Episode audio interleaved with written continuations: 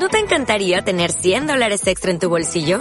Haz que un experto bilingüe de TurboTax declare tus impuestos para el 31 de marzo y obtén 100 dólares de vuelta al instante. Porque no importa cuáles hayan sido tus logros del año pasado, TurboTax hace que cuenten. Obtén 100 dólares de vuelta y tus impuestos con 100% de precisión. Solo con Intuit TurboTax. Debes declarar para el 31 de marzo. Crédito solo aplicable al costo de la presentación federal con TurboTax Full Service. Oferta sujeta a cambios o cancelación en cualquier momento.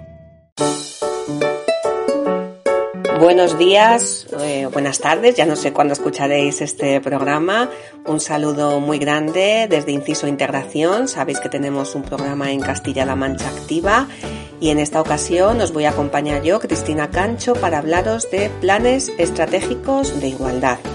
Así es un nombre que parece muy largo, pero realmente es una herramienta para trabajar las políticas municipales de igualdad y ahora mismo en Inciso estamos haciendo dos en nuestra región y nos parecía interesante que conocierais esta herramienta y qué es lo que estamos haciendo en este trabajo. Pues eh, al fin y al cabo, eh, trabajar la igualdad a nivel municipal consideramos que es muy importante por la cercanía de los ayuntamientos a la ciudadanía porque es un mandato constitucional, luego es un mandato legal que en las políticas públicas tienen que trabajar la perspectiva de género y la igualdad, porque además no es lo mismo eh, la igualdad formal que la igualdad real, porque hay discriminación directa que efectivamente en España está prácticamente erradicada, pero es mucho más difícil de identificar y de acabar con la discriminación indirecta y porque queráis que no, es una cuestión de justicia. Los derechos de las mujeres, la igualdad de oportunidades son derechos humanos. Os recuerdo que, por ejemplo, la Constitución dice en el artículo 14 que los españoles son iguales ante la ley, sin que pueda prevalecer discriminación alguna por razón de nacimiento, raza, sexo, religión, opinión o cualquier otra condición o circunstancia personal o social. Pero quizás es más interesante el artículo 9.2 y se le da menos importancia dentro de la Constitución, que dice que corresponde a los poderes públicos promover las condiciones para que la libertad y la igualdad del individuo y de los grupos en que se integra sean reales y efectivas. Eso supone remover los obstáculos que impidan o dificulten su plenitud y facilitar la participación de todos los ciudadanos en la vida política, económica, cultural y social. Y como sabéis, los datos demuestran que las mujeres todavía no tenemos esa participación plena ni en la vida política, ni en la económica, ni en la cultural y en la social. Y ahí están los datos que sabéis que son fácilmente comprobables. Em, como os decía, hay dos conceptos claves para entender lo que es un plan estratégico, lo que es la discriminación directa y lo que es la discriminación indirecta. La discriminación directa, como su propio nombre indica, es una situación en que se encuentra una persona que, que ha sido o pudiera ser tratada en atención a su sexo de manera menos favorable que otra situación comparable. Es decir, por ejemplo, si en un sitio no me dejaran trabajar por ser mujer o por ser varón. Pero la discriminación indirecta es más difícil de ver porque es la situación en que una disposición, un criterio, una práctica que aparentemente es neutro, pone a personas de un sexo en desventaja particular con respecto a personas del otro. Y ahí sí que estamos en una cuestión que es mucho más difícil de soslayar. No sé si alguna vez os habéis planteado por qué, por ejemplo, todas las tareas de limpieza, de cuidado, todo lo que tiene que ver con los trabajos de cuidado, a pesar de que tiene una importancia social importantísima, brutal, lo hemos visto en la pandemia, sin embargo están peor pagadas. Y siempre con esto me gusta llevar eh, a cabo un poco el cuento del eh, fontanero y la eh, cuidadora. Seguramente en vuestras casas todo el mundo ha tenido que llamar a un fontanero para que le arregle una tubería, una emergencia y seguramente en todas las casas hemos pagado como mínimo quizás, no sé si estoy exagerando, como 20 euros la hora y no hemos hecho sin resistir. Nos ha parecido que era un trabajo adecuado, que estábamos en sus manos y que era un trabajo lo suficientemente importante como pagar esa cantidad de dinero. Y me parece fenomenal. Pero cuando hemos tenido que pagar a una persona para que cuide a nuestros mayores o a nuestros menores, mm, ¿creéis realmente que el precio hora ha sido el que hemos pagado de la misma manera a pesar de que siempre decimos que somos una sociedad muy familiar y que le damos mucha importancia al cuidado de nuestros hijos y nuestros mayores y a la familia, pues ya os digo que el precio hora para una cuidadora puede rondar incluso los 2, 4 euros en muchas ocasiones y que incluso nos atrevemos a regatear. Es decir, la jerarquía eh, que le otorgamos a unos trabajos y a otros no es lo mismo y tiene mucho que ver esta jerarquía con efectivamente esa discriminación indirecta. Y lo mismo que vemos en la sociedad podemos ver en los ayuntamientos y podemos ver en absolutamente todos los aspectos de nuestra eh, sociedad. Pero además es que están los datos también. Ahora mismo, por ejemplo, podemos ver que si vemos las matrículas del alumnado universitario, por ejemplo, para el año 2019-2020, las mujeres se acumulan absolutamente en todo lo que tiene que ver con las ciencias sociales y jurídicas. Y sin embargo, en todo lo que tiene que ver con la ingeniería y la arquitectura, pues mirad, tengo el dato aquí delante de mí, en ingeniería y arquitectura hay 202.000 varones y frente a 70.712 mujeres. Si estamos diciendo que la sociedad eh, necesita cambiar el modelo de desarrollo y necesita cambiar eh, un poco el modelo productivo, mm, van a ser fundamentales todo lo que tiene que ver con las ciencias y ahí las mujeres llevamos las de perder. Claro, en este momento habrá mucha gente que esté pensando, bueno, pero no se meten porque no quieren. Bueno, también a la cuidadora quizá me decís que no le pagan lo que, lo que necesita porque no quiere. Esto es discriminación indirecta y tiene unas raíces muy profundas y que desde luego necesitaría más de un programa para poder profundizar en ellas, pero sí que por lo menos lo pensemos.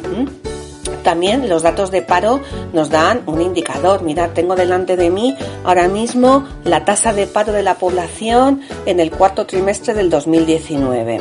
Por ejemplo, en Albacete, por ejemplo, eh, eh, eh, frente a un 20% de mujeres con tasa de paro, está un 13% de varones. En Ciudad Real, frente a un 27% de mujeres, un 12% de hombres. En, en, Cuenca, frente a un 18 de mujeres, un 11 de varones. En Guadalajara, frente a un 16, un 10 de varones. En mujeres, en Toledo, un 21 frente a un 12. Es decir, que en muchas provincias incluso casi podemos duplicar la tasa de paro.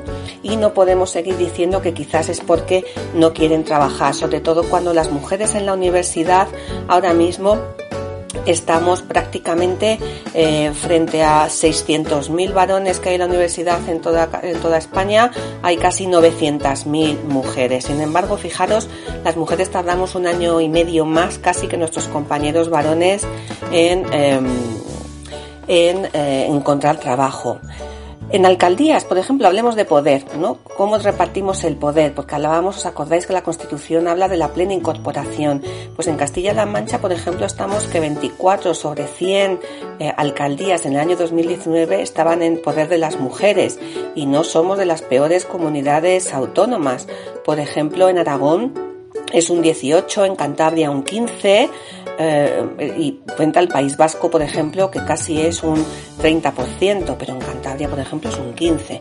Es decir, que la plena, plena, plena igualdad todavía tenemos motivos para pensar, eh, tanto con datos eh, cuantitativos como cualitativos, que no lo hemos alcanzado. Y vamos ya a estas herramientas que tenemos a nuestra disposición y que desde Inciso estamos poniendo en práctica para evitar o limar o trabajar para que estas situaciones no se produzcan. Bueno, pues el concepto de planes estratégicos es eh, un instrumento, por supuesto, que define en ámbitos de competencia de cada ayuntamiento los objetivos y medidas prioritarios para eliminar cualquier discriminación por razón de sexo hasta alcanzar pues la igualdad real. Y lógicamente tiene muchos beneficios. Permite mejor una aproximación a las necesidades reales de la población porque partimos de un diagnóstico de cada municipio contribuye a mejorar la previsión de los resultados, nos tenemos que plantear que no podemos seguir haciendo políticas en los ayuntamientos sin conocer realmente a la población a la que van destinadas. Por supuesto, y en consecuencia de lo anterior, eleva la calidad de las intervenciones y por supuesto también contribuye al logro de una sociedad más democrática e igualitaria, sin perder de vista que las sociedades más democráticas y más igualitarias son aquellas que son más ricas en términos absolutos. ¿Cuáles son los objetivos de los planes estratégicos? Pues reducir la desigualdad que aún existe en el ámbito del empleo, de la economía, con especial incidencia en las desigualdades retributivas, es decir, en el salario, apoyar la conciliación y la corresponsabilidad de la vida personal, familiar y laboral, erradicar la violencia que sufren las mujeres por el hecho de, de, serlo, tener en cuenta que todavía las mujeres no somos libres para ir por donde queramos, cuando queramos, también mejorar la participación de las mujeres en los ámbitos político, económico y social, impulsar la igualdad de oportunidades entre mujeres y hombres a través del sistema educativo, integrar plenamente el principio de igualdad de trato y de oportunidades al fin y al cabo en todas las políticas y acciones que lleve a cabo cada ayuntamiento. Eh, las fases de elaboración de un plan estratégico que estamos llevando a cabo por inciso, pues lo primero de todo un diagnóstico, segundo una planificación, luego por supuesto la ejecución y el seguimiento y evaluación.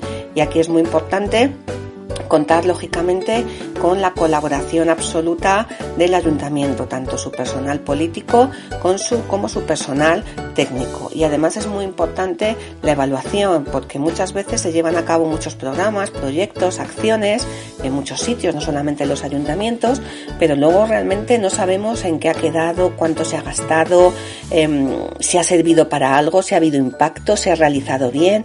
Pues los planes estratégicos en este sentido, eh, como son un elemento coordinador y vertebrador, sí que pueden llevarse a cabo con una evaluación y además es una parte fundamental en la propia elaboración del plan. Bueno, vamos parte por partes. ¿Qué hacemos en el diagnóstico? Pues lo que hacemos fundamentalmente, como sabéis, es un proceso de recogida de información sobre la situación social y la situación del ayuntamiento en relación con la igualdad. Y ese proceso de recogida de información es básica para la toma de decisiones. Es lo que os decía, que no podemos tomar decisiones sin saber cómo es mi población, que es muchas veces lo que, lo que sucede. ¿Quién suele hacer el diagnóstico? Pues el equipo promotor, pues las personas con responsabilidad técnica y política del ayuntamiento. Lo hacemos, por supuesto, en colaboración con el personal técnico del ayuntamiento, porque es quien va a ejecutar y quien va a supervisar al fin y al cabo, y con el tejido asociativo, porque si es algo es importante en el plan estratégico es contar con las personas que están viviendo en los municipios para saber cuáles son sus necesidades, cuáles son sus criterios, cuáles son sus prioridades, sobre qué, qué quieren considerable o considerado eh, eh, trabajar y sobre lo que no. Y, por supuesto, en muchos casos, como es el caso de los ayuntamientos con los que está trabajando Inciso, cuentan para hacer todo este proceso con asistencia externa experta, eh, que en el caso de Inciso es pues una entidad que voy a decir absolutamente profesionalizada y además comprometida, que también es importante porque muchas veces lo que asistimos es a un intrusismo de em, eh, consultoras que quizás no tienen la perspectiva de género, no tienen la formación en igualdad eh, que necesitamos para llevar a cabo y la sensibilidad para llevar a cabo este tipo de proyectos. ¿Cómo lo hacemos? Pues este diagnóstico lo hacemos mediante una combinación de técnicas cuantitativas y cualitativas, porque siempre decimos que los datos son muy importantes porque nos dan una radiografía muy, muy real del territorio, pero también sin desdeñar la parte cualitativa, que es la parte subjetiva, la parte de opinión. ¿Qué opinan sobre ciertas cuestiones las personas que viven en el municipio? Y todo eso teniendo en cuenta que hay que tener eh, eh, un poco este proceso eh, supone un esfuerzo económico y hay que hacerlo de la mejor manera posible, tanto técnica como humanamente. Y se hace fundamentalmente al inicio de llevar a cabo pues, cualquier plan. Tendré que hacer un diagnóstico para saber exactamente mi plan, cómo lo voy a llevar a cabo. El diagnóstico tiene que responder al menos a dos preguntas clave cuál es la situación y la posición de mujeres y hombres en todos los campos dentro del ayuntamiento, del municipio y con qué recursos se puede contar para favorecer la igualdad, tanto que institucionales como económicos, como personales, como eh, infraestructura. Y este análisis no lo haremos eh, de cualquier manera, lo haremos con perspectiva de género, con gafas moradas, como solemos decir. Esto implica que la herramienta analítica entiende la masculinidad y la, y la, feminidad como una construcción social, no es algo que nos venga puesto así la mochila del azul y la del rosa, como coloquialmente decimos de una manera biológica, sino que es una construcción que además no aceptamos que las personas no sean lo que quieran llegar a ser independientemente de su sexo, que además entendemos que hay posiciones diferentes y de poder en cuanto a mujeres y hombres en diferentes ámbitos, que hay eh, un tipo de relaciones estandarizadas y comportamientos específicos entre hombres y mujeres y que deberíamos de trabajar en todas las áreas, es decir, con la igualdad, eh, si tocamos un elemento tenemos que tocar todo, no podemos tocar la educación y no tocar el empleo, no tocar la salud, es decir, que afecta este análisis de género absolutamente a todos los elementos, áreas, departamentos, cualquier iniciativa que se lleve a cabo dentro del ayuntamiento. Esta perspectiva de género no es nueva, es decir, que esto lleva desde los años 70 y realmente sale de una preocupación feminista por la condición subordinada que las mujeres tenemos en la sociedad y cuáles son las consecuencias de esa subordinación. Y además llevamos a cabo un cuestionamiento ético tenemos en cuenta que la mitad de la población, en este caso las mujeres, tenemos una relación injusta y de subordinación respecto al resto de la, de la humanidad.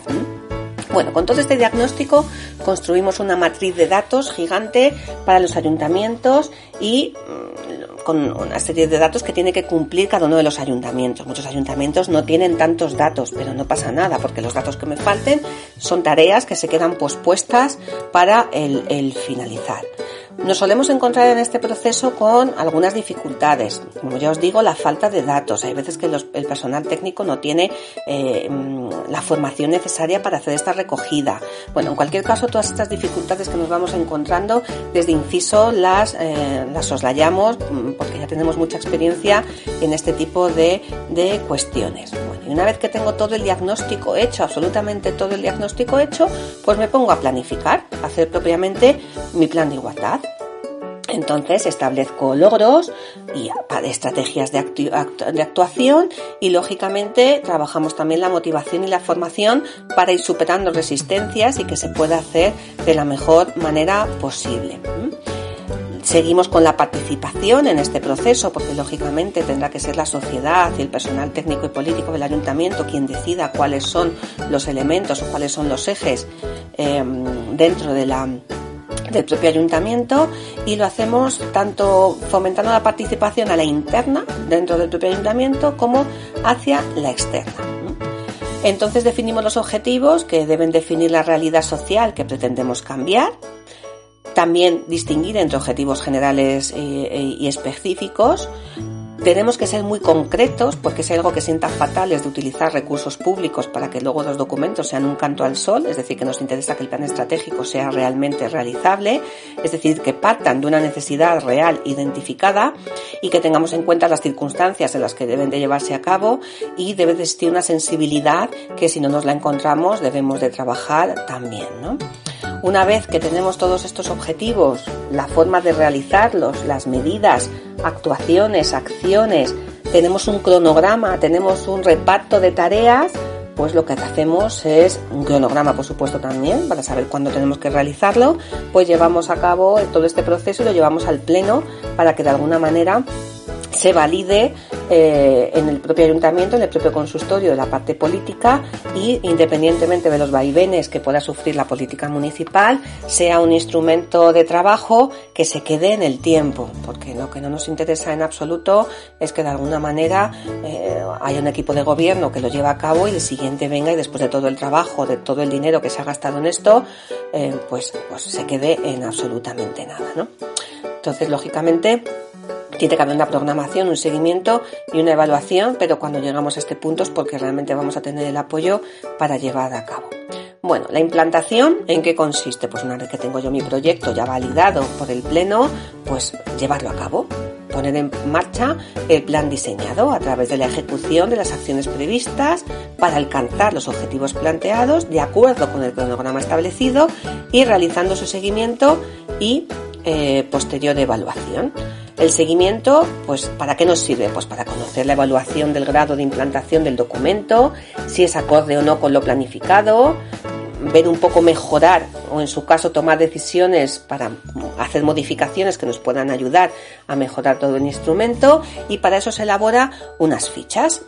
Con todo ese proceso hacemos lo que es la evaluación, que es un proceso eh, final, casi final, aunque el seguimiento también puede considerarse una parte de la evaluación, para determinar tanto el cumplimiento del plan como el impacto que han tenido las acciones y para eso hacemos, eh, vemos el grado de cumplimiento y la evaluación de los resultados, pero también nos tenemos en cuenta exactamente cómo se han llevado a cabo y si han tenido algún impacto en la sociedad. En algunos ayuntamientos se está llevando a cabo incluso una ordenanza para elevar el rango jurídico em, de estos tipos de planes estratégicos.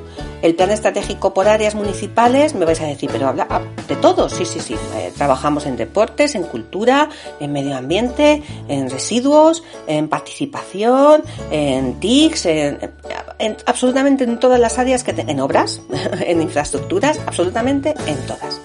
Bueno, como no me quiero extender mucho más, aunque el tema es apasionante y espero que os haya parecido apasionante, lo dejamos así, aquí y quizás en otra edición podamos seguir mm, profundizando sobre los planes estratégicos de igualdad, que como veis son una herramienta fundamental de los ayuntamientos y afortunadamente cada vez hay más ayuntamientos que los hacen.